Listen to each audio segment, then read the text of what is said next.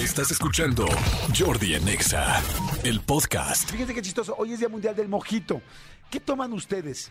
Normalmente la gente toma un trago, la gente que toma. Si no tomas está fantástico, te felicito muy bien.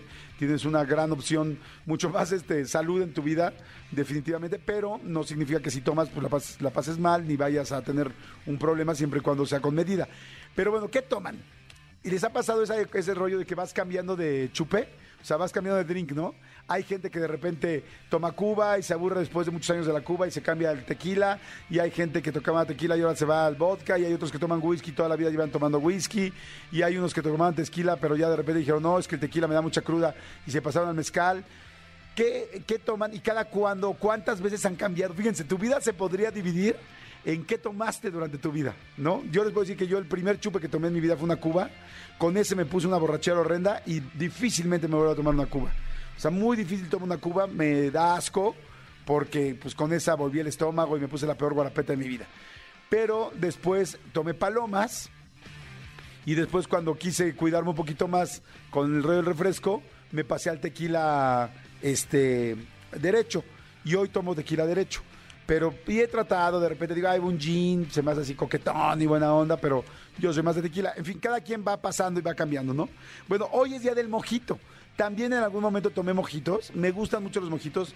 Los mojitos es esta bebida que es deliciosa, que evidentemente tiene ron y que tiene también este, hierbabuena y por eso llama mucho la atención porque tiene hierbabuena, el ron, el ron evidentemente blanco y este tiene caña de azúcar, tiene azúcar. No sé qué es lo que tiene principal. Este eh, eh, será, eh, ay, qué es este. eh, eh, Tehuacán, no sé, a ver, ahorita les digo qué es lo que tiene el mojito. Bueno, el asunto es que hoy es día del mojito, o sea, sí, señores, hoy es el mojito. A la gente que es como yo, medio dulzona o que le gustan las plantas o los sabores de plantas, es una buena opción. Yo, por ejemplo, pido el mojito y a mí me gusta que esté más dulce, como le echan azúcar, literal azúcar. Eh, ah, es agua con gas, sí, es agua con gas, este, evidentemente ron, hierbabuena, machacado.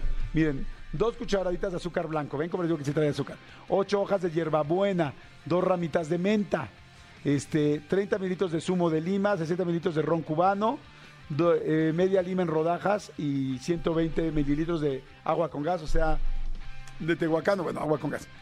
El asunto es que es una buena opción. Si alguien anda buscando qué me tomaré, pero le gusta lo dulce, el, el mojito es muy rico porque es fresco por la menta y por la hierbabuena y dulcecito por el azúcar. Pero yo, por ejemplo, soy un atascado. Yo llego y pido un mojito y digo, pero échele azúcar extra porque a mí me gusta que sepa dulce. Claro, jamás me pongo una jarra con mojitos porque entonces si te quieres morir. ¿Estamos de acuerdo? Pero este... Pero bueno, el asunto es que es una buena opción. Hoy es su día. Este, originalmente se, se inventó, eh, el corsario británico Richard Drake lo inventó en la Armada Británica, que los ma- ma- marineros bebían algo que se llamaba grog, que era aguardiente de caña, cal y agua. Se llama grog. Pero este brother, el señor Drake, este, que no tenía nada que ver con Drake Bell, el cuate le ponía, este, eh, esta, ¿cómo se llama? ¡Ay! Menta. Le ponía menta porque decía que le hacía bien para la digestión.